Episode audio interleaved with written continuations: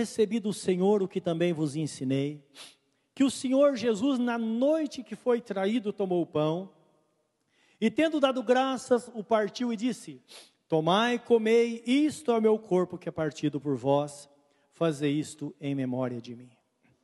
Semelhantemente, também depois de cear, tomou o cálice, dizendo: Este cálice é o novo testamento no meu sangue. Fazei isso todas as vezes que beberdes em memória de mim.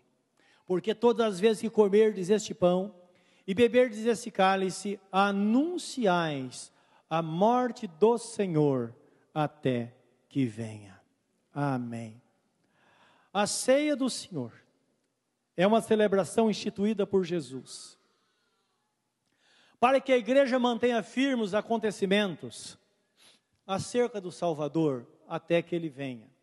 Isto é, que a igreja esteja ciente de que Jesus Cristo, ele veio como, como Deus à terra e assumiu a natureza humana. E a Bíblia é clara em dizer que ele assumiu a natureza humana para que nós pudéssemos participar da natureza divina.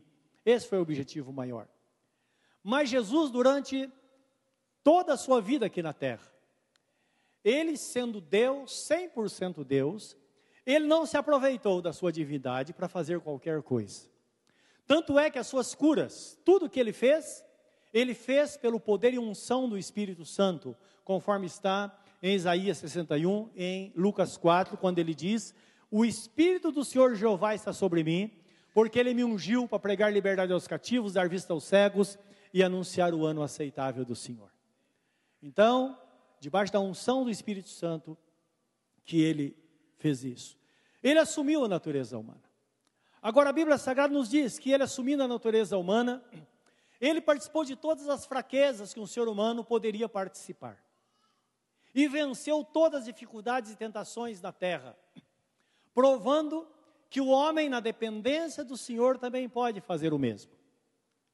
Livro de Hebreus, capítulo 4, 14 e 16, está escrito assim: que nós não temos um sumo sacerdote que não possa compadecer das nossas fraquezas, mas um que em tudo foi tentado, porém sem pecado. E ele pode, por isso, muito bem socorrer aqueles que em fraqueza se achegam a ele. Então, ele, como homem, ele venceu. E nós também podemos vencer. A palavra de Deus nos mostra que estamos vivendo em plena dispensação da graça, onde o poder de Deus se manifesta de forma muito grande na apresenta da, da sua igreja, a graça de Deus se manifesta na nossa vida de uma forma surpreendente. Durante toda a existência do homem, Deus sempre esteve presente de alguma maneira, conduzindo o ser humano. Hebreus 1:1 diz assim: que durante ou por muitas vezes Deus se manifestou de muitas maneiras aos homens. Mas agora, no presente século, ele se manifestou através de nosso Senhor Jesus Cristo, tendo ele a plenitude de toda a graça de Deus. Então, em Jesus, tudo foi colocado, tudo foi direcionado. Portanto, o que precisamos saber hoje? Em primeiro lugar, que nessa dispensação, dispensação da graça, tudo gira em torno da pessoa bendita de nosso Senhor Jesus Cristo. Tudo. Na verdade, em outros tempos, o Senhor se manifestava de outras maneiras, mas sempre Jesus era focado como alguém que viria no futuro para dar solução ao problema da humanidade. Em Romanos capítulo 11, versículo 36, diz assim: Porque dele, por ele e para ele são todas as coisas, glória, pois, a Ele eternamente. Amém. Então, o texto sagrado é claro em dizer, o apóstolo Paulo aqui, claro, ele está falando da grandeza desse mistério da salvação, a forma gloriosa em que Jesus veio para nos salvar, que era algo realmente dado pelo Espírito Santo, e de repente ele tem a compreensão da grandeza dessa salvação, quando ele fala, fala em forma de canto.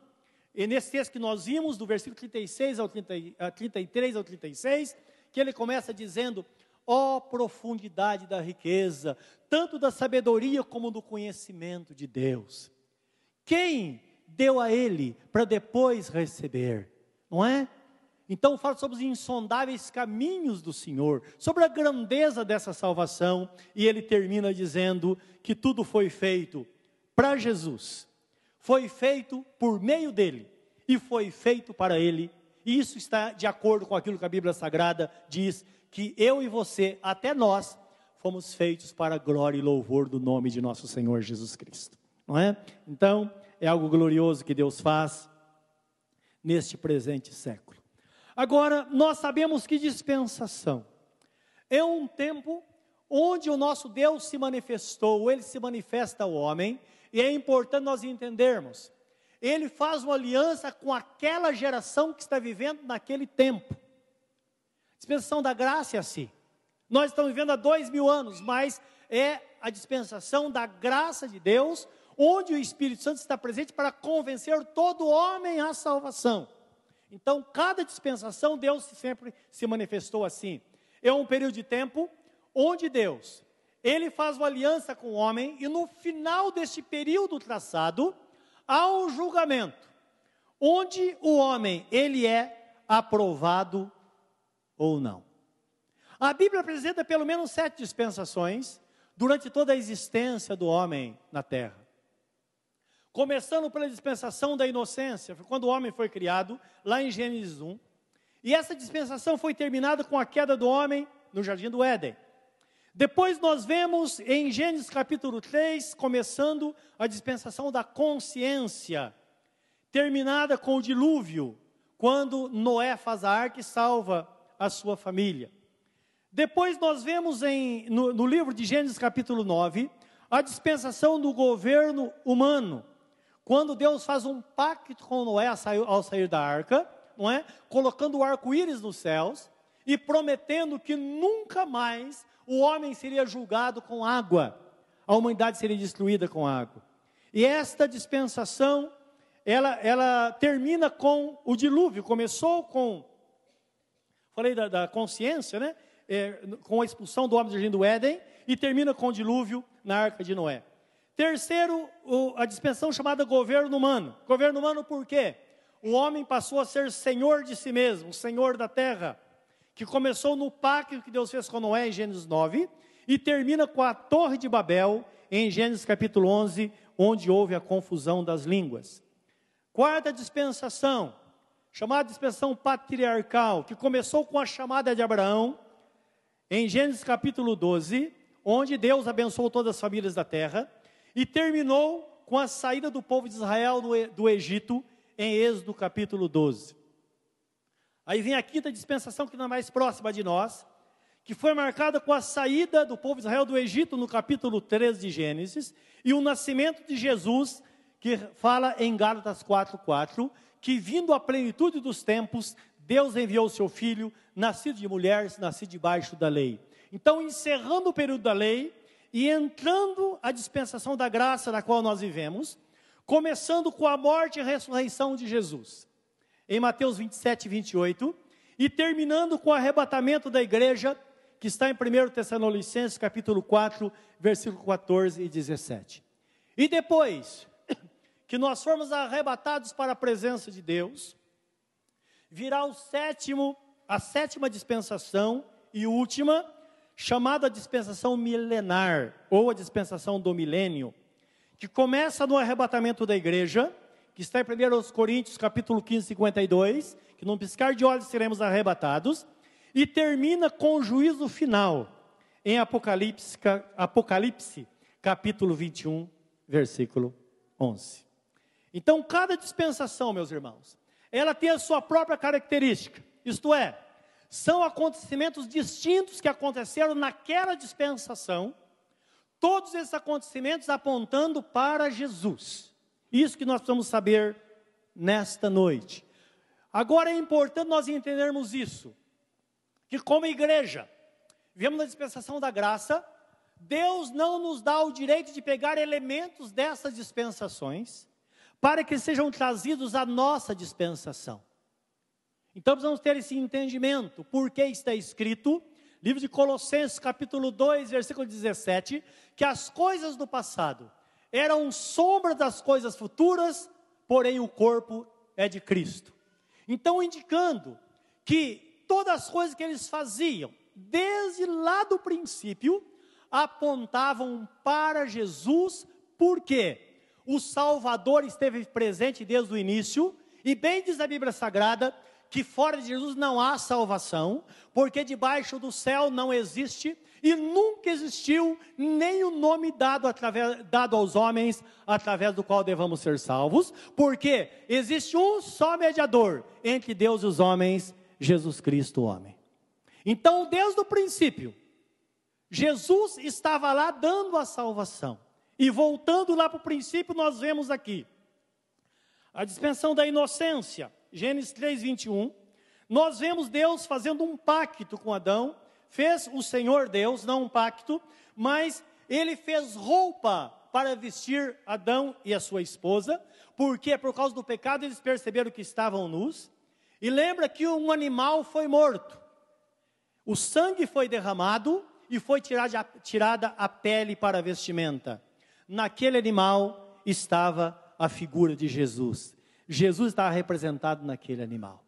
Por isso que nós queremos piamente que no dia, de, no dia do arrebatamento, nós vamos encontrar, dentre aqueles que serão ressuscitados, Adão, Eva, não é? E as pessoas da antiguidade. Embora aqueles que foram alvos de Satanás, que foram objetos do pecado, o sacrifício de Jesus foi tão grande por eles, porque está escrito que onde abundou o pecado, superabundou a graça, e de fato a graça já estava lá, através da pessoa bendita de nosso Senhor Jesus Cristo.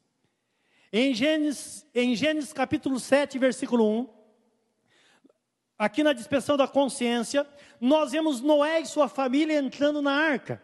Então Jesus estava representado ali na arca que salvou aquelas sete pessoas que foram as primícias de Deus, aqueles que durante 120 anos de pregação, onde Noé era chamado de homem maluco, porque dizia que ia chover sobre a terra, e era um período que nunca havia chovido sobre a terra, isto é, humanamente falando, eles tinham razão até de dizer para Noé: você é um velho maluco. Como hoje alguns têm razão, se for olhar pelo lado racional, de dizer, por você vive na igreja, você entregou sua vida para Jesus, você é igualzinho aos demais. E pode observar, tem pessoas que elas não, não estão na igreja todo dia, elas nem vão à igreja, elas cumprem com o seu dever simplesmente, são pessoas honestas, são pessoas boas, são pessoas que você não vê gritaria nas suas casas, os filhos são obedientes, elas têm de tudo em casa e não vivem na igreja. Sim, nós sabemos disso. A questão não é essa, meus irmãos, mas aquele irmãozinho lá que está em dificuldades, está enfrentando uma luta na sua casa, está passando por grandes privações e provações nesta vida, ele está debaixo da graça do Senhor, ele é justificado pelo sangue do Cordeiro que foi derramado por ele, ele está protegido pelo Senhor, e quando for chamado para a presença do Senhor, vão ser chamados aqueles cujos nomes estão escritos no livro da vida. Esses herdarão a vida eterna. Então guarda bem isso, que a justiça do homem nunca fez com que o homem conseguisse chegar à presença de Deus. Por isso nós somos justificados pela fé e temos paz com Deus por meio de nosso Senhor e Salvador Jesus Cristo. No governo humano, Gênesis 11, 7, na confusão das línguas na Torre de Babel. Ali nós vemos na, na, na posição de Deus, Deus mostrando ao homem que na verdade o homem não pode ser senhor absoluto da sua vida. Então o homem achava que ele estava conseguindo todas as técnicas que, técnicas que ele precisava, ele não dependia, dependia de ninguém. Então eles disseram: Nós vamos construir uma torre e vão fazer o nosso nome notável sobre toda a terra. Nós somos aqueles que podem, nós dominamos todas as coisas, não precisamos de Deus, temos inteligência para nos conduzir. E estavam construindo a torre. De repente, a Bíblia Sagrada diz que houve lá no céu uma convenção, e Deus disse: desçamos e confundamos a língua deles. Aí o pedreiro dizia para o ajudante: Ó, oh, mais massa. O ajudante trazia pedra, porque não entendia o que ele estava falando. Olha, nós precisamos aqui de mais areia. Ele trazia cimento. E houve uma confusão geral. Precisaram parar com aquele projeto. Deus mostrando, meus irmãos, não somente a eles, mas a nós, porque está escrito, livro de 1 Coríntios, que as coisas que estão escritas no Velho Testamento foram escritas por nossa causa, para que olhemos como as pessoas se conduziram para que hoje nós podamos, possamos nos conduzir debaixo da presente dispensação, debaixo da graça do Senhor, para que alcancemos a vida eterna e sejamos pessoas vitoriosas em Deus. Então nós sabemos que lá, Deus mostrou que o homem não é Senhor, porque o seu projeto é colocar Jesus como Senhor absoluto sobre toda a terra. Jesus não é o Senhor de toda a terra. Hoje nós vamos entender, entender isso. Hoje, guarda isso. Porque existem muitas correntes de pensamentos. Não é? Algum tempo atrás, alguns anos atrás, você via nas cidades, aí para aqui na entrada da cidade. São Paulo é do Senhor Jesus. Ferraz é do Senhor Jesus. É verdade? Não é verdade. Existe um grupo grande de pessoas que são do Senhor Jesus. Outros são de Satanás. Outros estão perdidos, eles saber o que fazer. A Bíblia Sagrada diz que do nosso Deus é a terra e toda a sua plenitude. O nosso Deus Todo-Poderoso, ele exerce domínio sobre todas as coisas, sobre todos os homens. Jesus hoje é o Senhor absoluto da minha vida e da sua vida, se ele mora no seu coração. Por isso que está escrito em Romanos 10, 9 e 10, se com teu coração creres no Senhor Jesus, e com tua boca confessares que Deus o restou dentre os mortos, será salvo. Então Jesus veio ao mundo com esse propósito de ser Senhor de todas as coisas, e a Bíblia nos diz em Filipenses capítulo 2, versículo 6 em diante, no 9 e 10 diz assim, que ele sendo Deus, ele não teve por usurpação o ser igual a Deus, mas ele assumiu a natureza humana, e como homem, ele humilhou-se até a morte e morte de cruz. Por isso, Deus o Pai o exaltou soberanamente e deu a ele o um nome que está acima de todo nome. E diante dele se dobrará todo joelho no céu, na terra e debaixo da terra, e toda língua confessará que Ele é o Senhor para a glória de Deus Pai. Isso vai acontecer. Agora, o livro de Isaías, capítulo 9, quando fala que Deus enviava e enviar Jesus, aquele texto que diz: Porque um filho nos nasceu, um menino nos nasceu, um filho se nos deu, e o principado estará sobre os seus ombros, e o seu nome será maravilhoso, Deus forte, conselheiro, Pai da eternidade e príncipe da paz. Então, essa expressão, principado, tem muito a ver conosco, e nós precisamos ter uma compreensão ampla desse texto, porque principado significa um território governado por um príncipe. E esse território governado por um príncipe é a minha vida, é a sua vida, é Jesus governando individualmente na nossa vida e salvando pessoas. Ferraz Vasconcelos poderá ser do Senhor Jesus, sim, se nós continuarmos orando para que as pessoas se rendam a Ele, até que a última pessoa se dobre diante do Senhor, então nós diremos: esta cidade é 100% do Senhor Jesus. Amém? Então o Senhor mostra que no final de, todo, de todas as coisas, Jesus ele será o Rei dos Reis e Senhor dos Senhores. Em Apocalipse diz que Jesus aparece montado num cavalo branco. Primeiro o cavalo de Apocalipse é o anticristo. Depois vem Jesus montado num cavalo branco e diz que nas suas vestes, na sua coxa, vem lá uma palavra registrada, como se fosse uma tatuagem, escrito Rei dos Reis e Senhor dos senhores, e toda a terra vai se dobrar diante dele, porque ele vai chegar para governar de fato e de verdade. Então nós precisamos entender hoje, não é? A posição de nosso Senhor Jesus Cristo governando, lá Jesus Cristo presente para fazer valer o seu poderio em toda a terra. E é bom que hoje nos curvemos diante dele. Porque na verdade, naquele dia todos vão se dobrar. Imagine só diante do trono de Deus, onde a Bíblia Sagrada fala que milhões de milhões, milhares e milhares de pessoas estão lá esperando para receber a coroa da vida e proclamando Jesus como Senhor.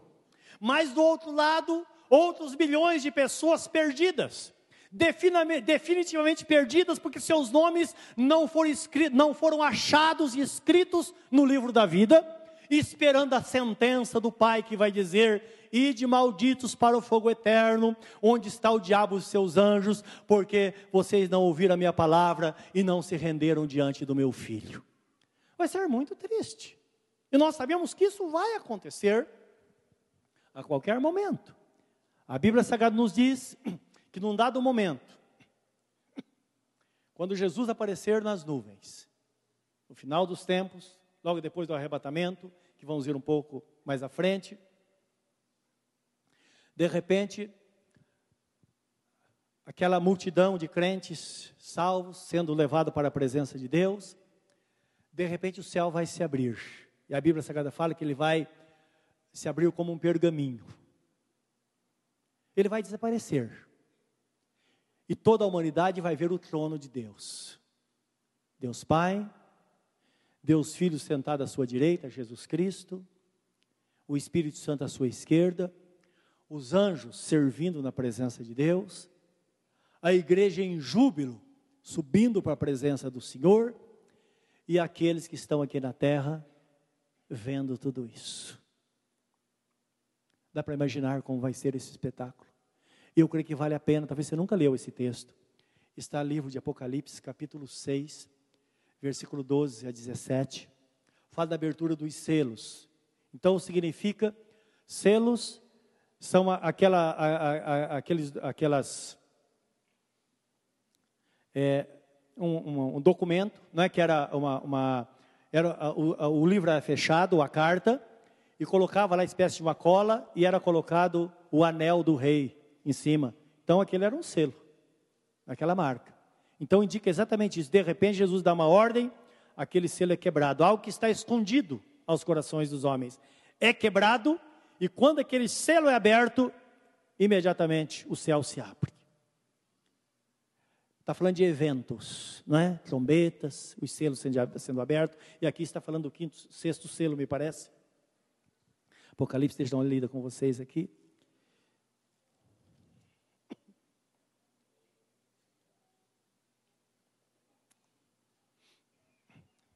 6,12. E havendo aberto o sexto selo, olhei, e eis que houve um grande tremor de terra, e o sol tornou-se negro como saco de silício, e a, e a lua tornou-se como sangue. E as estrelas do céu caíram sobre a terra, como quando a figueira lança de si os seus figos verdes, abalada por um vento forte. E o céu retirou-se como um livro que se enrola e todos os montes e ilhas foram removidas do seu lugar. E os reis da terra, e os grandes, e os ricos, e os tribunos, e os poderosos, e todo servo, e todo livre, se esconderam nas cavernas e nas rochas das montanhas, e dizia aos montes e aos rochedos: Caí sobre nós, escondei-nos do rosto daquele que está sentado sobre o trono e da ira do cordeiro, porque é vindo o grande dia da sua ira e quem poderá resistir? Já imaginaram isso? Dá para imaginar? Isso pode acontecer a qualquer momento. Então, o que nós vemos que nesse período do governo humano, que foi a, a terceira dispensação, Deus já começou a revelar ao homem o que o espera no futuro. Na dispensação patriarcal, Deus estava ali em Abraão, abençoando todas as famílias da terra. Então Deus disse a Abraão: Abraão, em ti serão benditas todas as famílias da terra. A partir dali, Deus começou a visitar famílias. E saiba que por causa desta promessa, você e eu temos uma promessa. E quando nós colocamos diante do Senhor, nós vemos as coisas acontecerem, e o propósito de Deus é que todos aqueles que pertencem à nossa família sejam salvos e passe a eternidade na presença de Deus. Livro de Atos, o apóstolo Paulo fala, dizendo, movido pelo Espírito Santo, àquele carcereiro: crê no Senhor Jesus Cristo e será salvo, tu e a tua casa. Ele só fala isso por causa da promessa feita a Abraão. E nós vamos entender a validade desta promessa. Em Gálatas capítulo 3, 4, 13 e 14 diz assim: que Jesus se fez maldição por nós, porque está escrito: maldito todo aquele que for pendurado no madeiro, para que a bênção de Abraão, lembra?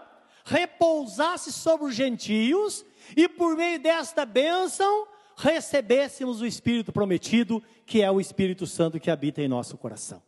Então Abraão nada poderia fazer se Jesus não estivesse lá.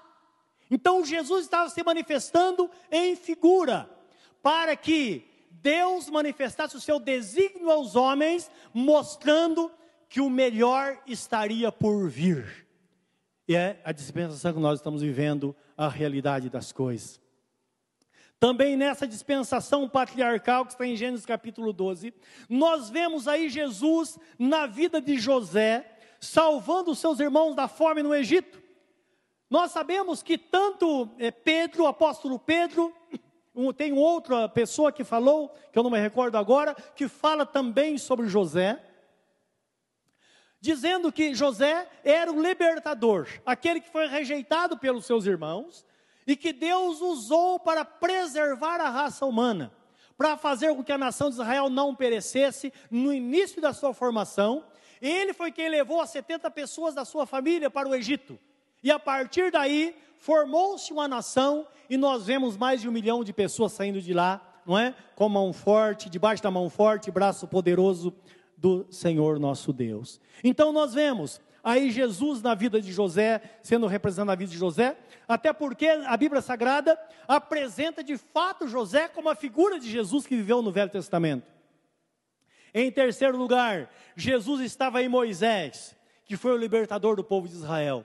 E lembra que Pedro, quando ele fala no início do livro de Atos, lá em Atos capítulo 2, deve ser versículo 37, que ele está falando ao povo de Israel, e ele diz: Saiba toda a nação de Israel que Jesus Cristo, a quem vós crucificastes, Deus o fez Senhor e Cristo. Foi quando eles se compungiram em seus corações e três mil pessoas se entregaram ao Senhor e foram batizadas no mesmo dia. Então ali o apóstolo Pedro apresenta a, aos judeus a vida de Moisés, dizendo: Moisés foi libertador do povo de Israel, mas ele mesmo disse: o Senhor Jeová, ele levantará um profeta semelhante a mim, e aquele que não ouvir esse profeta morrerá. Ele está falando de Jesus que viria mais tarde, que realmente vemos Jesus uma figura amorosa, o Cordeiro de Deus que tira o pecado do mundo. Mas é importante que saibamos, meus irmãos, que aquele que não ouvir a palavra do Filho de Deus, certamente morrerá. É bom nós entendermos isso. João escreve no seu livro, capítulo 3, versículo 35 e 36: Se alguém tem o filho, tem a vida, mas se alguém não tem o filho, não verá a vida, mas sobre ele permanece a ira de Deus. Então ele está destituído, está separado da graça do Senhor. Então Jesus estava lá nessa dispensação, já mostrando essas pessoas que viviam na esperança. E a Bíblia Sagrada diz que eles foram salvos pela esperança. Jesus a sua crucificação foi no centro da, da, da, das eras, no meio da história. Todos aqueles que viveram antes olhavam para esse grande dia, onde Jesus viria para dar sua vida pela humanidade. Adão sabia disso. Moisés falou sobre Jesus, que ele rejeitou ser chamado filho da filha de Faraó, herdeiro do trono do Egito, porque ele visava o futuro. Ele olhava para o futuro e ele preferiu a vergonha que Jesus ia passar, o sofrimento de Jesus ao trono do Egito, porque ele sabia que ele teria uma vida muito melhor vivendo nessa esperança, e graças a Deus que ele fez isso, e por causa dele nós estamos aqui hoje, porque ele faz parte da história, não é? Que nos conduziu à pessoa bendita de nosso Senhor Jesus Cristo. Na dispensação da lei, nós vemos que Jesus era o cordeiro perfeito. O cordeiro do perfeito sacrifício, está em Êxodo capítulo 12. A dispensão da lei, meus irmãos, ela foi inaugurada com a celebração da Páscoa. Na Páscoa, o cordeiro foi morto e Deus disse: Olha, vocês devem separar um cordeiro com um ano de vida ou um cabrito nesta idade. Ele não pode ter defeito. Então vocês vão comer este cordeiro, cada cordeiro para uma família. Família for muito pequena, convida outra família pequena, porque não deve sobrar nada. Você deve comer com a mala pronta, com sandálias dos pés, com cajado na mão, pronto para sair. Então a carne deve ser comida assada, com ervas amargas e pão asmo, pão sem fermento. Ora, a Bíblia Sagrada fala em 1 Coríntios capítulo 7 que Jesus é o Cordeiro Pascual, o Cordeiro da Páscoa, não é? Porque ele traz consigo, ele traz consigo o asmo da sinceridade. E nele não existe engano, não é? Então o fermento era tirado, o pão deveria ser sem fermento, e o fermento significava o pecado. Então Jesus é esse cordeiro. E ele deveria comer com ervas amargas. E quando eles acabassem de comer o cordeiro, eles deveriam sair. Só que nesse período, durante a noite, num dado momento, Deus disse: Quando vocês matarem o cordeiro, eu quero que vocês peguem o sangue deste cordeiro. Ele deve ser aspergido sobre a, a porta de cada casa, sobre as ombreiras, as laterais e sobre a verga da porta nos batentes. E quando o anjo da morte passar, ele vai ver o sangue. Na casa que não estiver o sangue, ele vai entrar e vai matar o filho mais velho. E Deus disse: se qualquer hebreu não colocar o sangue sobre a porta, o anjo destruidor vai entrar e vai matar o filho mais velho, mesmo sendo hebreu. E sobre os egípcios, cada família dará o seu primogênito por causa da desobediência, por eles terem, é, por Faraó ter desobedecido a Deus e não deixado o povo sair. Ora, nós sabemos, meus irmãos, que na última Páscoa, Jesus, ao celebrar a Páscoa, exatamente como os judeus faziam, em seguida ele toma um pão, a Bíblia Sagrada diz, dá graças, depois parte, divide aos seus discípulos, dizendo: Tomai e comei, este é o meu corpo que é partido por vós. Em seguida, ele pega o, pega o cálice e diz: Isto é o meu sangue, aliança no meu sangue é derramado por vós. E nós sabemos que, assim como o sangue do cordeiro, aspergido sobre a porta, protegia o hebreu do devorador, nós sabemos que hoje é preciso estar em Cristo, coberto com o sangue de Cristo, porque somente se estivermos debaixo do sangue de Cristo, nós não seremos atingidos pelo devorador. Uma vez estando fora do sangue de Cristo, não importa quem sejamos, quando Satanás atacar, ele vira tudo de cabeça para baixo. Mas se estivermos debaixo do sangue de Cristo, está escrito na Bíblia Sagrada que a proteção é absoluta. Por isso que Deus dizia ao povo de Israel: Contra ti, ó Israel, não vale encantamento, porque sobre ti está a bênção do Senhor. Porque ali a bênção de Deus se estendeu sobre aquele povo.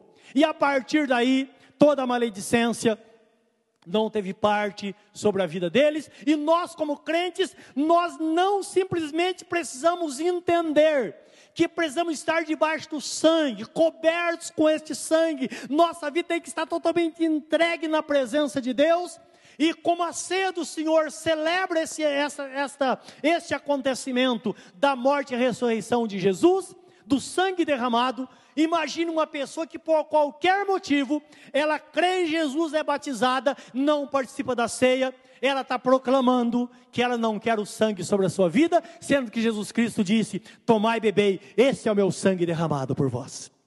Por isso que nós precisamos buscar este Deus para que tenhamos vida em nós mesmos e a graça de Deus seja derramada desta forma sobre nós. Então, o que nós vamos entender que na dispensação da lei que foi marcada pela Páscoa. Então, ali foi instituído a ceia do Senhor, para que por meio de Jesus nós pudéssemos viver esta vida abundante. E é uma loucura, realmente, como eu disse há pouco, se formos olhar da forma racional. A pessoa não crê, porque existe um mistério de Deus nisso. Foi isso que levou a igreja de Cristo a passar grande perseguição no início, porque os irmãos participavam da ceia com a porta fechada, e eles sempre diziam: porque eu recebi do Senhor que também vos ensinei, que o Senhor Jesus da noite, que foi traído, tomou o pão e tendo dado graças, e ele disse: Tomai comei, este é meu corpo que é dado por vós. Então os incrédulos começaram a acusar a igreja, os irmãos, de canibalismo, que estavam comendo carne humana e bebendo sangue. Isso gerou uma grande confusão e o início de uma grande perseguição lá no começo da igreja.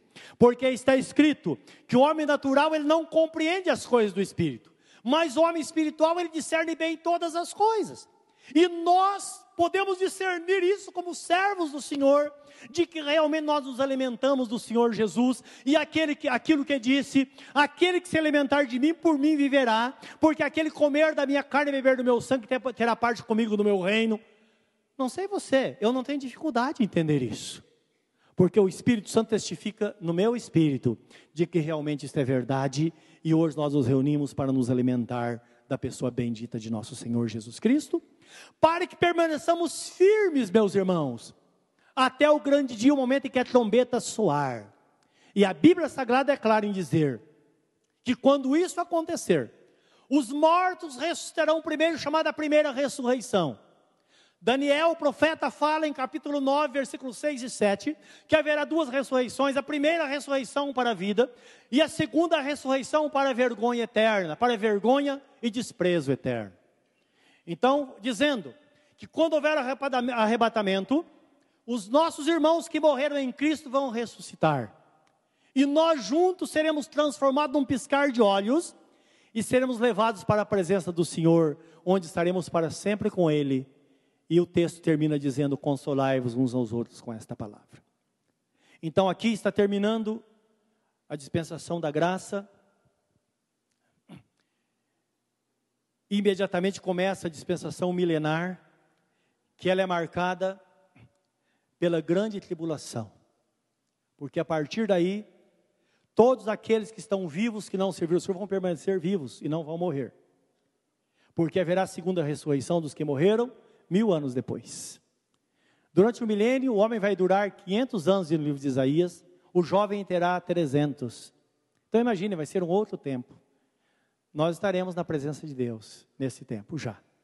Então vai começar aqui, a Bíblia Sagrada diz, Apocalipse, capítulo 6, versículo 12, que vai começar pela grande tribulação. Vai ter neste período também o julgamento das nações na guerra do Armagedon, onde a tribulação vai ser tão grande, que a Bíblia é clara em dizer que algumas pessoas serão salvas, mas elas darão a vida por Jesus. Porque aquela que, mesmo sem a presença do Espírito Santo, elas confessaram o nome do Senhor, o texto é claro em dizer, elas serão degoladas e elas terão como recompensa a salvação. Somente essas pessoas. Agora imagine, com Jesus, com o Espírito Santo neste mundo, convencendo, pessoas se dão o luxo de negar o nome de Jesus? Lá, será que as pessoas vão ter força para confessar o nome do Senhor? Hoje, por pouca, pouca, pouca coisa, as pessoas se desviam dos caminhos do Senhor. E lá como vai ser? Então vai ser algo terrível, não é? De sofrimento e angústia. Jesus fala: vai ser uma tribulação como nunca houve sobre a face da terra, marcando o início do milênio. Então, nesse momento, haverá o julgamento das nações, onde as nações vão se unir contra o povo de Israel e a Bíblia Sagrada fala que nesse, né, durante esta grande guerra, porque o anticristo vai se manifestar, vai ser a manifestação do anticristo, que ele vai durante três anos e meio, vai estabelecer a paz no mundo, segundo Tessalonicenses fala isso, três anos e meio de plena paz. Vai ser um líder religioso e político, provavelmente um dos líderes do, da comunidade europeia. Porque o profeta Daniel fala sobre a estátua de Daniel, que indica, não é? sobre dez nações, sobre os, os, os, pés, desta, os dedos dos pés desta, desta estátua. E também a Bíblia Sagrada fala que o líder desta nação será o líder de uma nação que esteve dominada pelo Império Romano na época.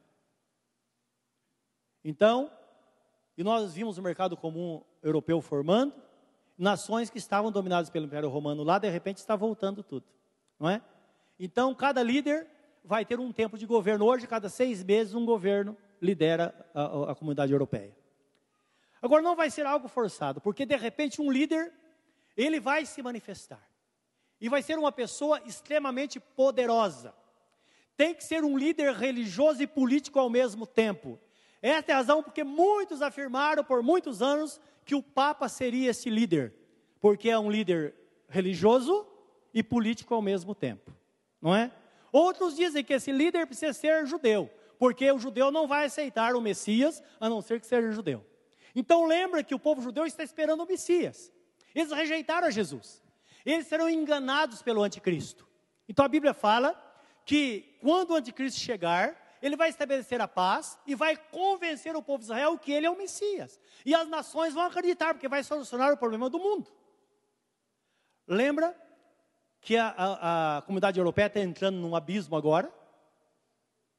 Então, provavelmente, quando chegar no fundo do abismo, esse homem vai se levantar e vai resolver todos os problemas. Ninguém imagina, mas tudo indica, a Bíblia Sagrada fala que é Satanás personificado num homem. Então, ele vai estar dominando a vida deste homem. Ele vai sentar no templo em Jerusalém, vai ser estabelecido o, o culto no templo, os sacrifícios de animais quando eles faziam lá.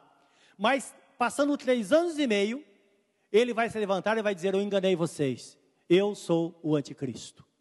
E a Bíblia Sagrada fala que vai encerrar todo tipo de devoção a Deus e culto religioso e vai começar a perseguição, e aí a ira de Deus vai ser derramada sobre os homens. Vai ser algo terrível. Então, chamada Guerra do Armagedon, todas as nações vão se levantar contra Israel agora, que Satanás vai fazer isso. E nesta guerra, vai ser a guerra mais terrível de todos os tempos, que é conhecida como a Terceira Guerra Mundial. E quando estiver no auge da guerra, de repente Jesus aparece no céu. Entenda uma coisa, nós já estaremos nos céus. Jesus desce como um gigante, porque o texto fala que ele vai descer sobre o Monte das Oliveiras. O Monte das Oliveiras vai se abrir no meio. Uma parte de um lado, outra parte do outro. Está escrito no livro de Zacarias, capítulo 14. Vai se abrir, Jesus vai descer e vai pisar sobre o Monte das Oliveiras. Imagina o povo de Israel olhando para aquele que eles negaram e crucificaram no passado. E quando o monte se abrir, o exército de Israel, a nação, vai ser protegido, eles vão fugir pelo vale daquele monte. E diz o texto que Jesus, com o sopro da sua boca, com a espada que sai da sua boca, vai destruir todos os inimigos. Não é? Espada é a palavra. Isso é, Jesus vai proferir uma palavra e todos serão consumidos. E vai haver aquele silêncio absoluto. Jesus vai estabelecer o seu reino durante o milênio. E no final do milênio, haverá segunda ressurreição, onde todos aqueles que morreram sem Jesus entrarão na eternidade para sempre longe de Deus, onde haverá choro e ranger de dentes, como diz o Senhor nosso Deus Todo-Poderoso. São palavras fiéis e verdadeiras, registradas na Bíblia Sagrada, e certamente essas palavras não vão passar, como está escrito. Satanás será preso por mil anos, está em, em Apocalipse 20, de 1 a 6. Então, Satanás não vai estar na terra durante mil anos de reinado de paz.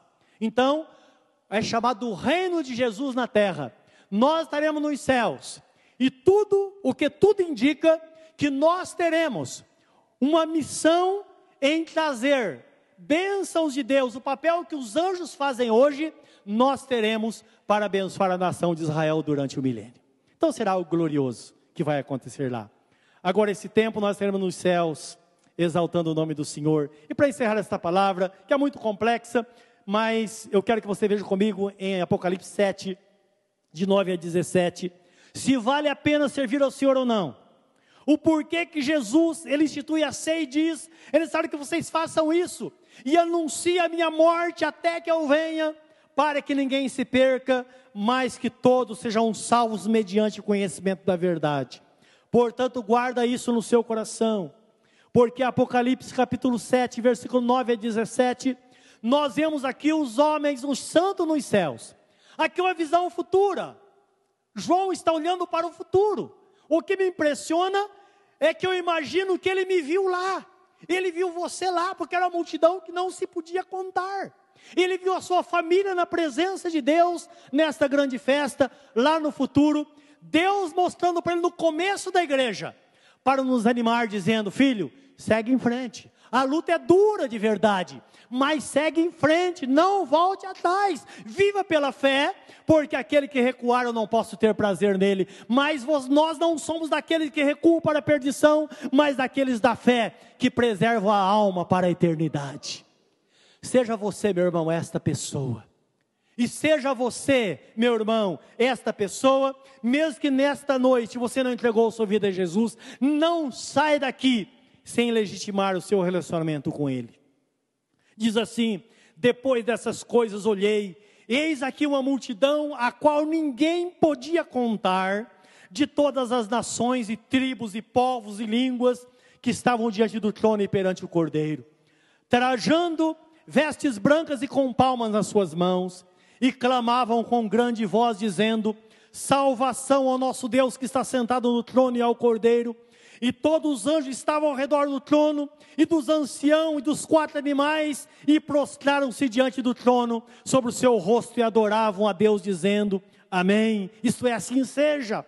Louvor e glória e sabedoria e ações de graças e honra e poder e a força ao nosso Deus para todo sempre. Amém. E um dos anciãos me falou dizendo: Esses que estão vestidos de vestes brancas, quem são e de onde vieram?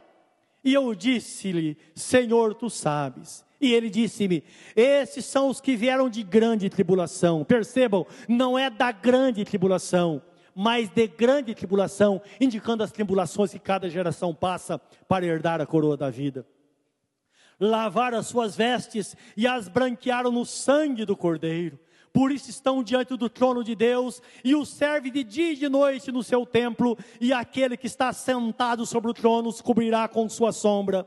Nunca mais terão fome, nunca mais terão sede, nem sol, nem calma alguma cairá sobre eles, porque o cordeiro que está no meio do trono os apacentará, e lhes servirá de guia para as fontes das águas da vida, e Deus limpará de seus olhos toda lágrima. Esse é o meu futuro e o seu futuro na presença do Senhor nosso Deus. Para que anunciais a morte do Senhor até que venha.